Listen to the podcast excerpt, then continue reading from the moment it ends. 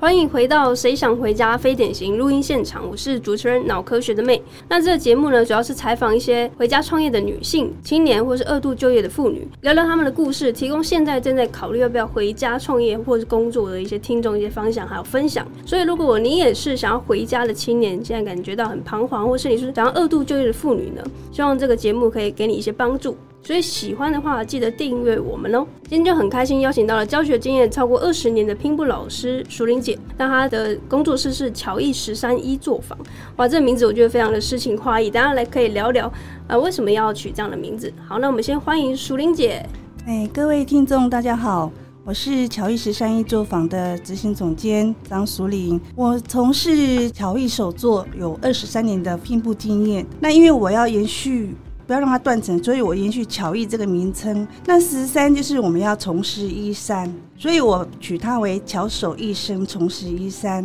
然后我们从就医改造的方向再重新来做这个工作坊。那我们现在从事的就是二手衣的义务就医改造，然后创新新的作品出来。然后可以辅导一些二度就业的妇女，重新让他们有学习技能、收入，然后一起来创造一些新我们新的团队。那因为时事的转变，所以让我不得不转型。那因为在市政府社会处所举办的创业计划里面，让我重新创立品牌，再重新开始。OK，好，那我们刚刚讲到巧艺十三，巧就是很灵巧的巧，然后艺术的艺，十就是很有名的这个画作十岁的那个十，然后三是衣服那个三，巧艺十三一作坊，对，那超过教学经验二三年的拼布老师，我觉得这个经验是非常的丰厚。那我们可以来啊跟淑玲聊一下，为什么当初会就是接触到这个拼布领域，是有什么样的契机之下，或是有什么样的老师来带领你吗？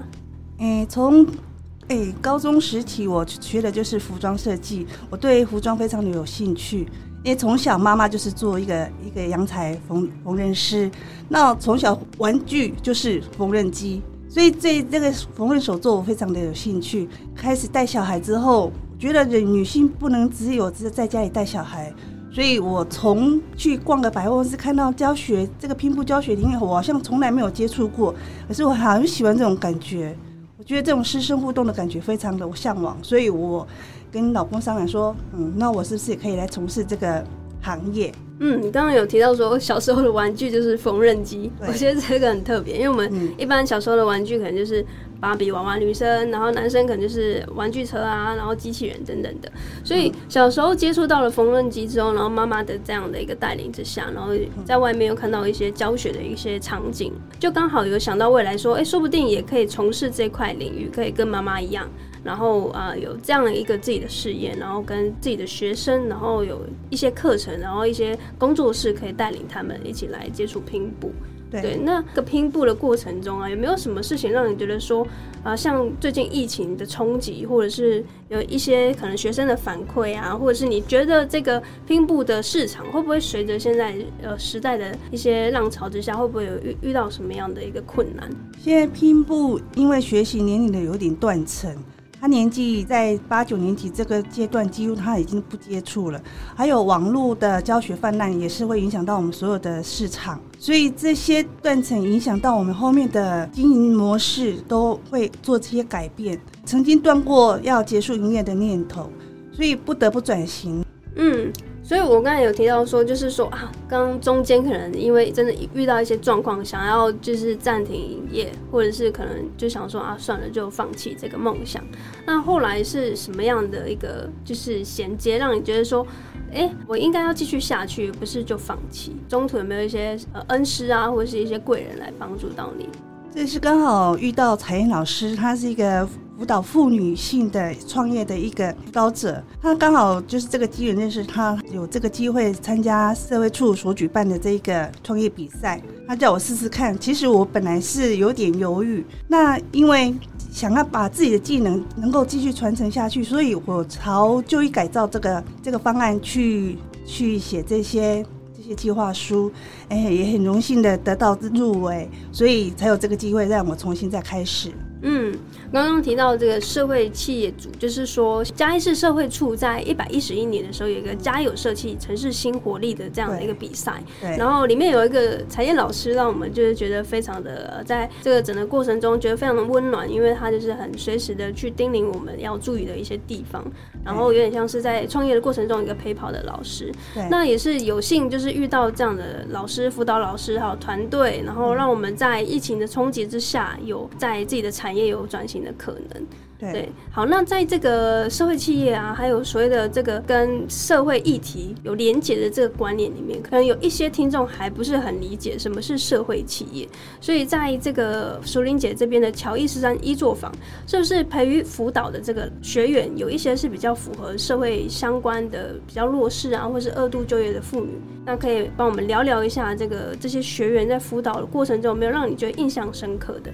所谓社会企业，我们我们是走就医环保的路线，减少一些就医垃圾。那我们把技能传承下去，是希望有一些妇女可以学习这些技能，然后来创造一些新的作品，然后她有一些贩卖的机会，增加一些收入，再创造一个循环经济出来。嗯，所以就是呃，在找这个辅导的学员的时候，他们都是什么样的身份找到你呢？他们大部分就是我们是希望辅导一些比较弱势的，或者一些比较中高龄妇女的，因为中高龄妇女她们要找事业真的有点难，她会学习技能之后在家就可以工作，创造新新的东西出来。嗯哼，所以就是比较是中高龄妇女，或者是相关的呃二度就业妇女，或者甚至是退休的族群，你都很欢迎他们来。对，只要有兴趣哦，来学习拼布啊，然后在可能是在退休后的生活可能比较悠闲的，有比较多的空余的时间，可以来学习第二的兴趣跟专长。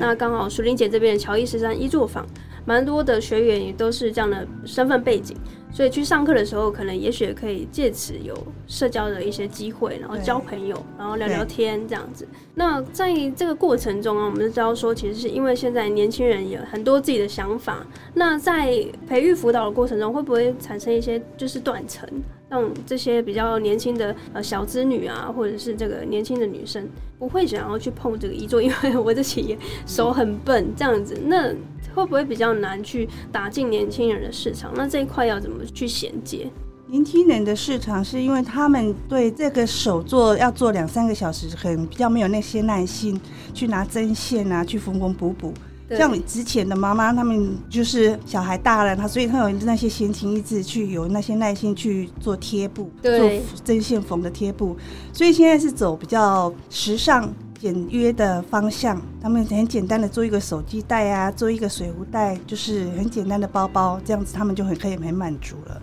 年轻人有自己的想法，但是如果要打进年轻人市场，就是要顺着他们喜欢的事物去，呃，可能推出相关的产品。刚才说到的，可能是环保包，然后呃手机袋，或者是这种饮料袋、手提袋等等的。好，那其实呃，我觉得就是淑玲姐非常可爱，因为她在这个比赛里面，就是加油设计城市新活力的这个过程中，她为我们大概九支的这个队伍，每一个人都定制了一件背心，牛仔背心。如果你看这个节目。的缩图应该就可以看到，我们身上都穿的这个蓝色、浅蓝色的这个背心，就是淑玲姐亲手为我们每个人定制的。那我比较好奇的是，在这定制的过程中，你有没有觉得说有什么样感觉不一样？跟过去在做这个手作的时候，这个感觉有没有什么样的不一样？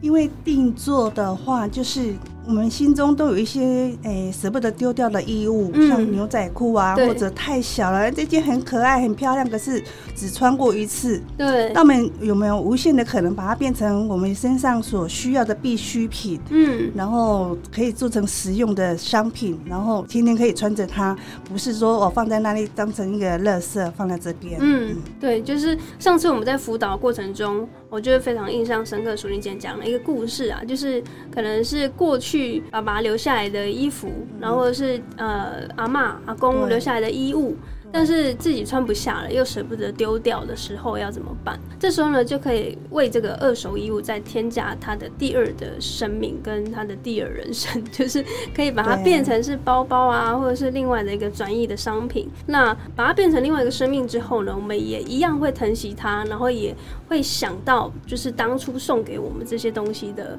呃长辈或者是亲人。那我觉得这个感觉是非常的，怎么讲呢？我觉得很温暖，然后这个温度也是现在比较快速、快时尚，然后我们取得这个东西很容易的时候是比较难去会到的。对，有不同的衣物，我们可以把它创造成不同的东西哈。然后像有一些阿妈，她可能留下来遗物，旗袍非常漂亮的绒布旗袍，我们可以把它做成一个很高贵的一个包包，把它纪念性这样留下来，不是留在衣服啊，放在那边也没有用到，所以这是非常有意义的纪念性。嗯，身边一定有一些舍不得丢掉的东西。那这个东西既然舍不得，那我们把它变成另外一个呃第二生命的一个化身。好，那刚刚我们有提到说，就是淑玲姐是教学经验超过二十年，我觉得这个部分我想要多聊聊，因为我也很想要请意，也很想要就是像这样的一个前辈学习，就是这样子二十年中间上有想要停过，就是休息或者是啊放弃的念头。那可不可以说一下，就是当初在找店面啊，或者是在找这个创业的伙伴跟最后决定自己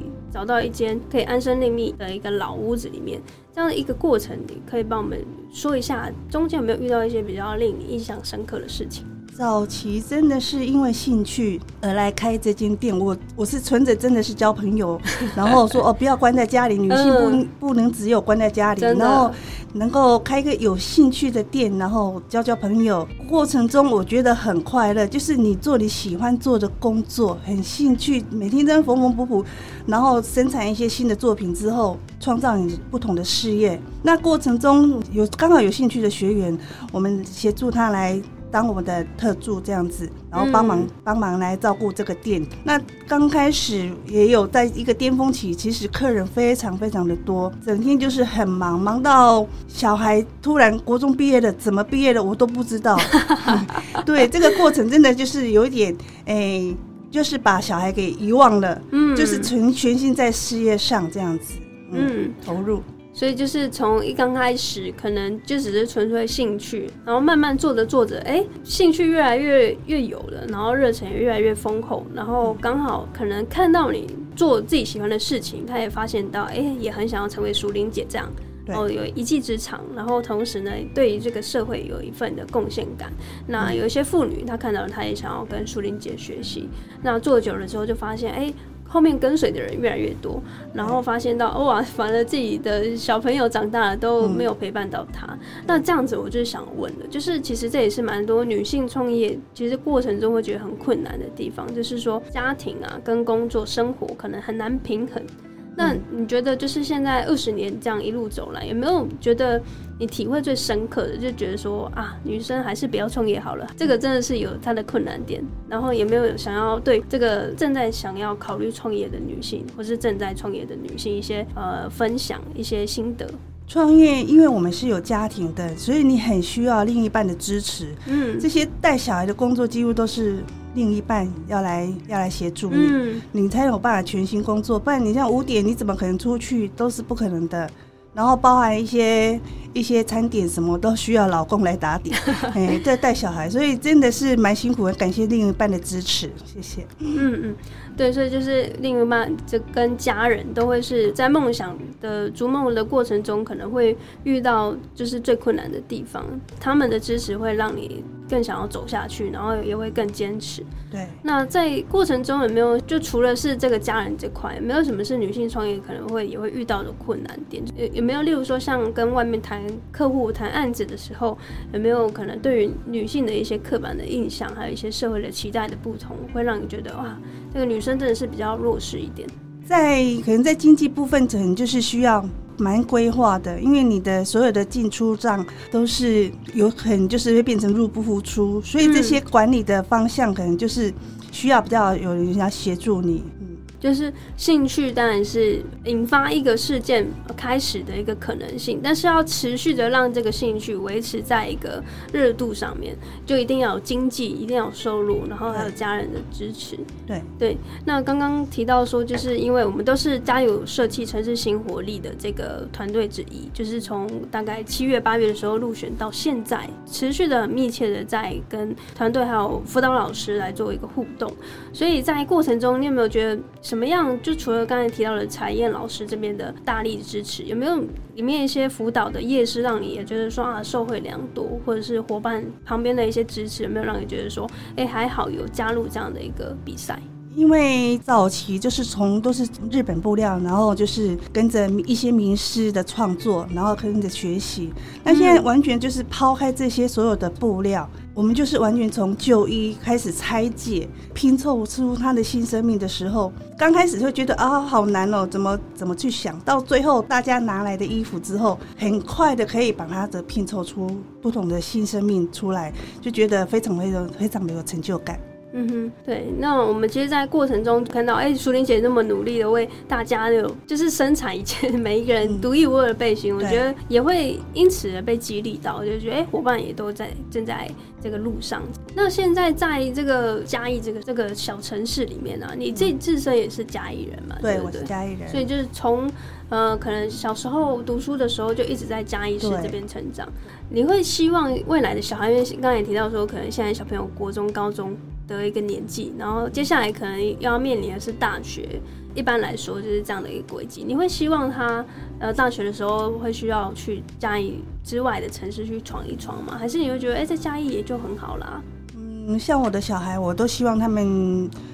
开阔他们自己的视野，只要他们有自己兴趣，他们朝自己的方向去，我们不要约束他太多，这样子让他自己有去学习成长的机会。嗯，对，这这个问题其实就是回应到这个节目里面，就是有谁想回家的一个这样的概念。因为呃，像淑玲姐是从小时候读书一直到就业，然后现在创业都是在嘉义。那我自己一直以来都觉得这样的心境是非常值得学习的。因为呃，我就是 觉得说啊，小时候啊，大学毕业、高中毕业就很想要离开嘉义。嗯，那相信收听这个节目的听众可能也是年轻人，然后你现在也在外面北漂。跟南漂，或者甚至是你漂得更远。海漂到国外，那我觉得都可以透过这个节目，它是没有国界，它是不限时间跟地点都可以收听到的。所以这也是我们创办这个节目的初衷，希望可以透过这样的分享，在地的声音，让你们感觉到，哎，有一天你想要回家的时候，也是有这样的一群人在为自己的梦想而努力。所以不管是在嘉义市啊，或者是你自己的家乡，这个家它是任何的这个 home 的代名词。所以如果有一天你想回家了，也希望可以透过这样的分享，带给你一些满满的正能量。对，好，那因为现在录音的时间是二零二二年的十一月十月的时候，那也快年尾的时间，明年呢，二零二三年，竹林有没有什么新的计划？希望可以让更多人重视就医乐色这个问题，嗯，一起来学习妇女可以创造一些手艺出来，然后大家一起来推广这些，哎，可以就医改造的一些一些手作。我们可以做义卖也可以啊，然后就是增加妇女的一些技能跟收入，都是一个很棒的一个循环经济。嗯，所以就是在嘉义市有一个呃屹立不摇，就是已经矗立了二十多年的这个巧艺十三一作坊。现在在收听这个节目的听众，他对于这个手作啊，对于拼布很有兴趣。他怎么去哪里找到你？我的店现在在嘉义市的新生路四百八十巷六号。嗯，那早上的时间我都会留给自己，所以我现在开放的时间我定在下午的三点到六点，几乎我都会在那边。那夜晚的时间，因为隔壁是餐厅，所以我可能会也是会开放给一些参观的人，希望他们可以认识我，然后有一些可以他们觉得有一些客制定做的，我们也可以开始接单，然后让他们更知道我在推广我的就医改造的方向，这样子。嗯。所以，如果你现在不管是你手边有一些旧的衣物，想要有让它赋予第二生命，或者是你想要跟淑玲姐学习这个第二的专长跟技能的话呢，都可以在嘉义市的新生路找到这个巧艺十三一作坊。那现在网络现在非常的发达，有没有脸书专业啊，或是等等的网络的资讯也可以找到你呢？有，我有一个粉丝团，就是乔伊十三亿座。那你这样搜寻，就是可以找到我。我们所有的新的创作作品都会上去，然后一些创作故事都会上去，这样子。嗯，我自己有追踪有暗赞，然后就发现石林姐真的很认真的在经营这个粉丝团。然后在制作这个布料之前，她可能会 po 一下人，然后让我拿一些布了，然后在制作中，她也会说现在制作的进度。然后制作完成之后呢，她可能也会请这个主人原本衣物的主人来穿上这个第二生命的这个衣物之后的一个合照，before 跟 after 这对照的状况就出现了，就是说原本就是比较没有这个生命的，或者是他已经失去了他。的原本的呃，刚买来这个新的一个状态的时候，然后经由这个熟龄的巧手，他又开始了第二生命的展开的路。不管你是中高龄妇女，或者是小资女，或者是你是大学生，现在是退休的族群，也都可以透过这样手作的能力来去找到自己对于生命、对于这个社会的一个期待，还有一个成就感。好，那就非常感谢淑玲姐，那我们就下一集节目见喽，拜拜！感谢您，谢谢。嘿，感谢你的收听。现在我们推出好想订阅付费服务喽！疫情之后啊，各行各业皆面临着数位转型。那到底什么是数位转型呢？因此，我们希望能够集结女性创业、还有网络行销、边旅行边工作等三大议题，汇整每月最精华的内容和干货，给我们的女性创业家们，在工作跟生活忙碌之余，能够掌握第一手的数位时代资讯。每个月只要二九九。一天不到十块钱，就可以为自己的事业加装一对美丽的翅膀。心动了吗？现在直接到 Pocket 节目的说明栏里面找到订阅链接，那我们就在订阅里面见喽。